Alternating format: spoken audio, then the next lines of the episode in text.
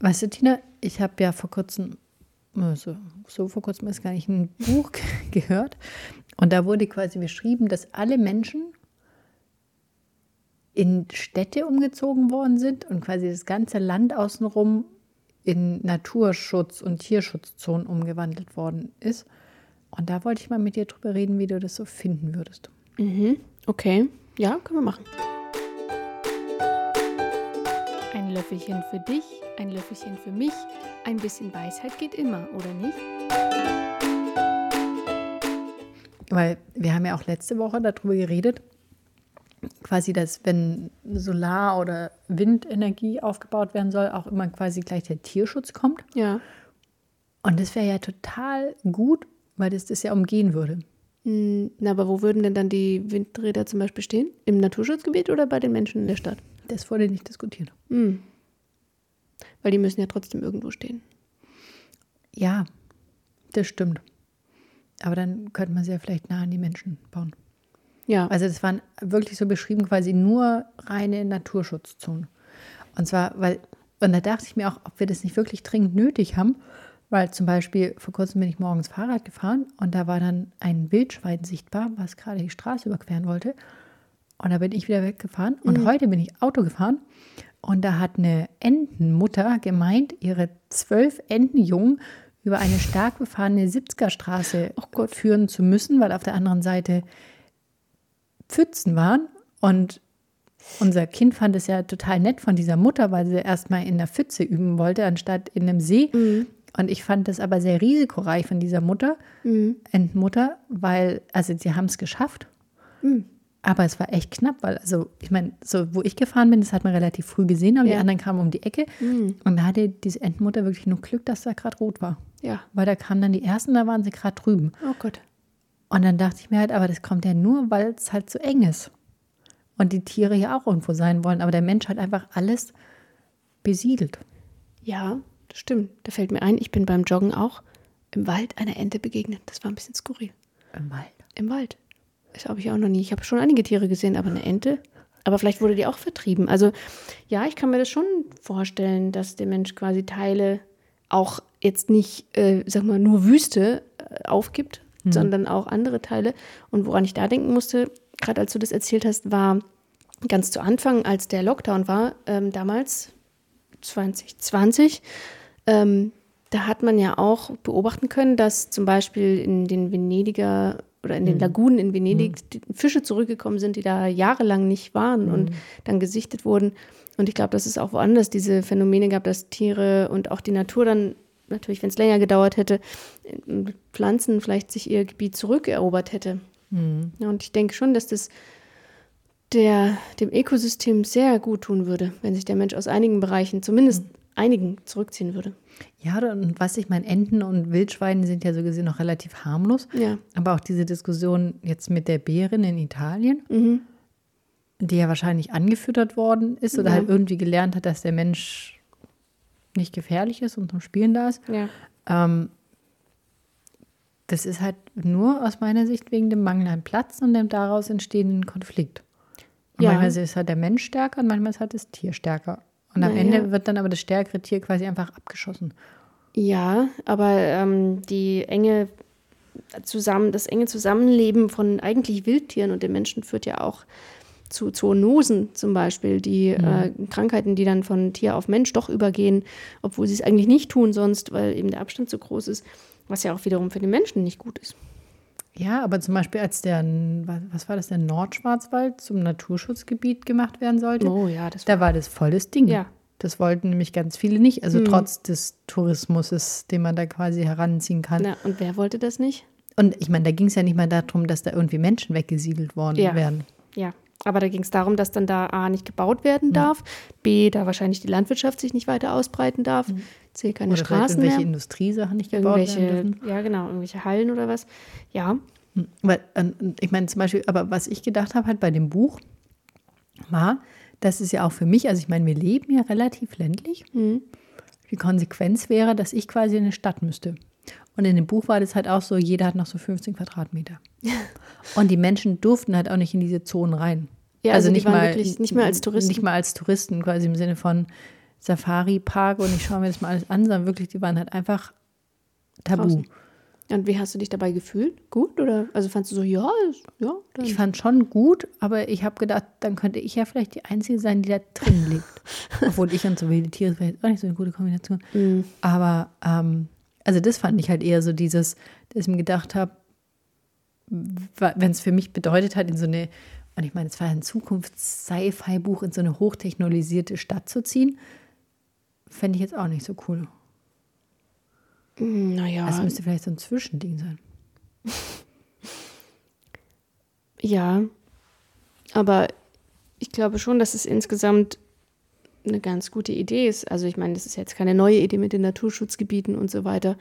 Ähm, vielleicht muss es ja auch nicht so ganz krass sein wie in dem Buch, aber es zeigt sich ja auch, dass äh, dieser langsame Tourismus, also ne, das Erschließen von Gegenden für Tourismus, der aber dann im Einklang mit der Natur ist, also jetzt wandern und nicht Schneemobil fahren und eben die Natur so lassen, wie sie ist und auf den Wegen bleiben und so, das ist schon auch ähm, so einerseits gut für die Natur ist und andererseits aber auch gut für die Region, weil es eben doch touristische Einnahmen in die Region spült. Ja, aber das ist ja, das heißt, dann wird ja trotzdem Wanderparkplatz gebaut. Also es geht ja wirklich in, und deswegen, also will ich auch über die Utopie reden, da geht es wirklich rein um, da geht niemand mehr rein. Und alle Menschen raus. Ja, aber es ist ja nochmal ein Unterschied, ob du sagst, ich grenze jetzt ein Gebiet wie zum Beispiel den Nordschwarzwald ein und das ist dann quasi wie so ein Urwald. Und niemand geht mehr rein und raus. Oder ich beschränke die Menschen und siedle sie um in die Städte und mache dann quasi einen Zaun um die Stadt und alles andere ist dann. Wie sind die Ja. denn von einer Stadt in die andere gekommen? Ich glaube, da gab es schon Verbindungen. Flug. Aber das Buch hat, glaube ich, nur in einer Stadt gespielt. Und wir haben die ihren Strom von A nach B transportiert und ihre Wasserleitung und so. Es war eine Utopie. Von einem Schriftsteller, dessen Enden immer sehr schnell sind und nicht komplett durchdacht. Ja, also Aber findest du, also fühlst du dich bedroht dadurch, dass Tiere ihren Platz einnehmen? Also, oder nicht ihren Platz einnehmen, sondern dass Tiere sich Platz suchen? nö. Also hast du nicht Angst, wenn du joggen gehst, dass da plötzlich zwei männliche Wildschweine stehen und meinen dich. Ich jagen habe ich hab schon mal Wildschweine gesehen. Ja, und dann, wie hast du dich gefühlt? Ich bin stehen geblieben, habe gewartet, bis sie weg waren. Ja, ich bin nämlich auch umge also Ich, habe hab ihnen ihren umgedreht. Raum versucht zu geben, Ja, weil es ist ja ihr Wald. ja, und weil du denkst, Wildschweine sind gefährlich, oder? Ähm, ja. Aber auch so ein Reh kann ganz schön groß sein. Habe ich auch schon gesehen. Und Füchse und sowas. Aber ähm,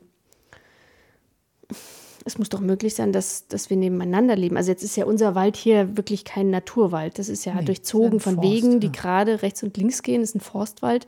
Da führt eine Autobahn. Autobahn lang. Also der ist nicht sehr natürlich und trotzdem leben da Tiere. Ja, wo sollen sie denn sonst hin? Ich finde, wir müssten schon mehr zusammenhängende Waldflächen haben, wie es in Deutschland früher war. Und jetzt haben wir viele einzelne, kleinere, so Semi-Waldflächen. Und ja, dadurch kommt es halt, dass mehr, also dass insgesamt weniger Tiere gibt und dass es mehr Unfälle mit Tieren wahrscheinlich auch gibt. Und vielleicht wäre es schon besser, wenn die Flächen, die wir haben, wenn man sich da überlegt, muss man jetzt ein Feld in die Mitte machen, kann man nicht das Feld wegmachen und dann wieder Wald oder weißt du so, dass es mehr zusammenwächst. Aber es sind halt auch überall Straßen. Aber meinst du, die Wildbrücken helfen da? Ja, ich glaube schon. Da haben wir ja in Frankreich einige gesehen. Ja, Ähm, und lang darüber diskutiert, ob wir glauben, dass sie dann wissen, wo die Wildbrücke sind. Ob die sich dann gegenseitig erzählen, jetzt musst du noch drei Kilometer und dann kommt links die Wildbrücke. Ich weiß nicht, ob die das erzählen. Also die Bienen würden sich das so vorfliegen. Aber ich glaube schon, dass die das sich merken, dass wenn sie jetzt so am Zaun langlaufen und irgendwie darüber wollen, dass sie dann das finden. Oh. Ja, ich weiß nicht, was es da, ob es da für Studien gibt, dass das auch benutzt wird. Aber es ist auf jeden Fall, geht in die richtige Richtung. Also wenn man schon eine sechsspurige Autobahn durch den Wald baut, dann kann man zumindest mal eine Brücke dahin bauen. Für die Tiere. Ja, das stimmt. Ja. Ja. Ich meine, das ist schon, und ich meine, es gibt ja auch mal viel Diskussion um den Wolf und auch den Bären. Also größere Raubtiere. Und zum. Beispiel in Norwegen, da habe ich ja dann auch zwischendrin mal recherchiert, ob da, wo wir sind, ob es da schon Bären gibt. Ja. Weil, ich meine, wir sind ja auch gar nicht ausgebildet. Also, was, wenn mir plötzlich ein Bär gegenüberstehen würde? da wüsste ich auch gar nicht, was ich machen soll. Ich habe nur in einer Serie gesehen, was die gemacht haben, aber ich weiß nicht, ob das helfen würde, weil die haben dann auch zwischen zwei Bärenarten unterschieden. Und dann dachte ich, oh Gott. Ja, ähm, naja, unsere Kinder haben ein Buch, da steht drin, was man machen soll, wenn man verschiedenen Tierarten begegnet. Ach so, Mhm. da musst du es mal lesen. Ja, ist nämlich ein Unterschied, ob es ein Braunbär oder ein Grizzly ist zum Beispiel. Ja. Und wie gibt es zwischen den Bärenarten? auch Ja, da muss man nämlich einmal draufhauen und dann mal beim anderen wegrennen. Aber ich weiß nicht mehr, welcher welcher war. Ja, einen, da muss man sich groß machen und Genau. zeigen, ich bin stärker als du. Und beim anderen muss man sich irgendwie klein machen und Ja. totstellen. Ja. Darf man nicht verwechseln. Ja. Aber Aber wenn das du meine jetzt ich so ja, weißt du, so mit dem, wir sind ja gar nicht. vorbereitet. Ja. Ja. Also bei der Ente war mir klar, die Ente ist schützenswert und die wird mir nichts tun. Aber jetzt so beim Wildschwein oder ich weiß nicht, jetzt auch bei Wölfen, das ist schon. Ja, aber würdest du das jetzt, wenn, wenn, wenn jetzt gesagt wird, guck mal hier, äh, wir müssen jetzt alle aus unserem Ort äh, umsiedeln in, in die nächstgrößere Stadt, weil hier wird jetzt ein riesiges Naturschutzgebiet gemacht und niemand darf mehr hier hin. Wärst du dann nicht auch da irgendwie, also fändest du das denn nicht blöd? Ja, super fände ich es nicht. Würdest du es dir dann wert sein?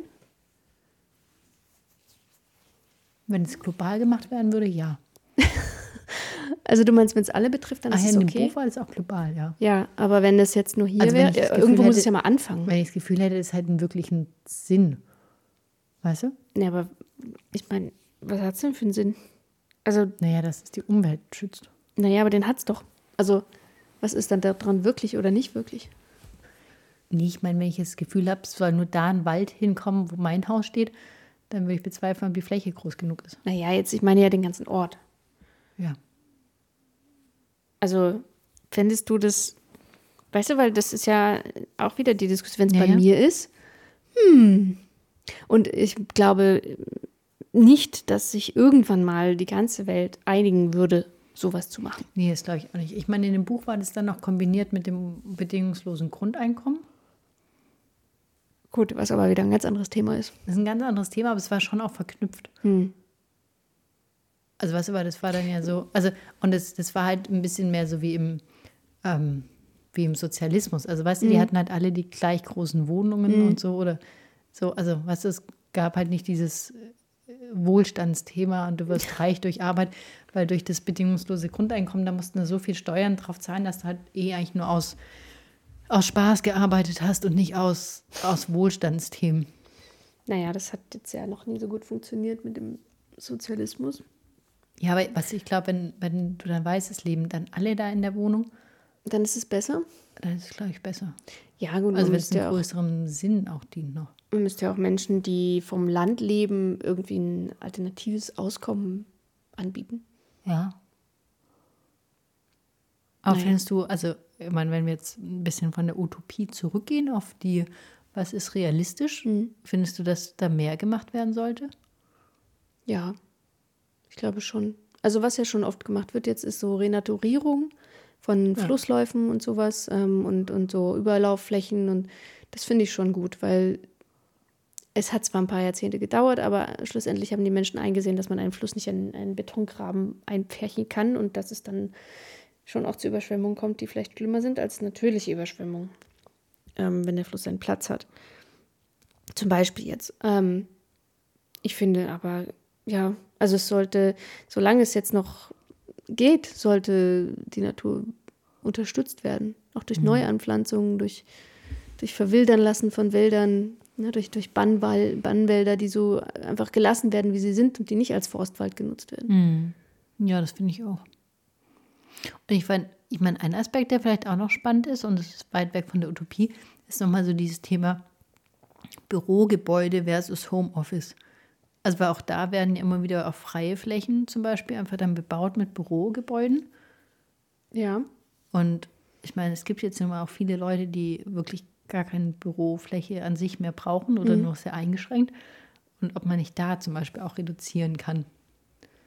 Ja, oder muss wirklich das, der, der 15. Einkaufsladen in eine Stadt gebaut werden oder eine riesen Mall, wo dann so viele reingehen mit dazugehörigen Parkplätzen und so weiter. Ja, also klar, Flächenversiegelung ähm, ist in dem Fall jetzt, wenn es um Umweltthemen geht, sicherlich kontraproduktiv. Ja. Hm. Also haben wir zur Utopie noch einen ganz schön langen Weg. Ja, und ich weiß auch nicht, ob die Utopie so also klar, es ist ja eine Utopie, aber ob das dann den Zweck erfüllt, den es erfüllen sollte, wie, wie war es denn in dem Buch? Waren die Leute da zufrieden? Nee, die Leute waren nicht zwingend zufrieden. Es war, lag aber an dem bedingungslosen Grundeinkommen, weil ihnen der Lebenssinn oft verloren gegangen ist. Ja. Mm, Und es hat aber die Umwelt gerettet, weil der Wald war ja nicht, und das haben wir jetzt leider ein bisschen vergessen, der Wald war ja nicht nur für die Tiere da, sondern der Wald war auch als CO2-bindendes Element Ja. da. Ja. Und die haben das halt alles komplett aufgeforstet, die ganze Fläche. Ja.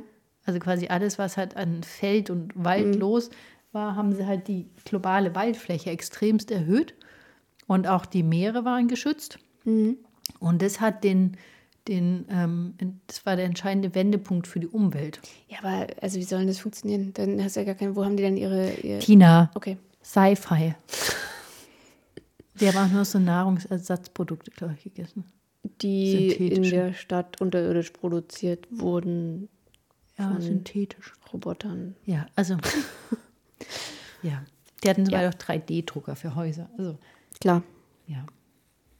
Okay. Okay. Aber trotzdem mehr Tier- und Umweltschutz, egal ob utopisch oder nicht. Ja, ja, also ich glaube, dass wir da auch vielleicht kreativer sein könnten, wenn es um den Neubau von Flächen, wenn schon gebaut wird, wie gebaut wird, geht. Ne?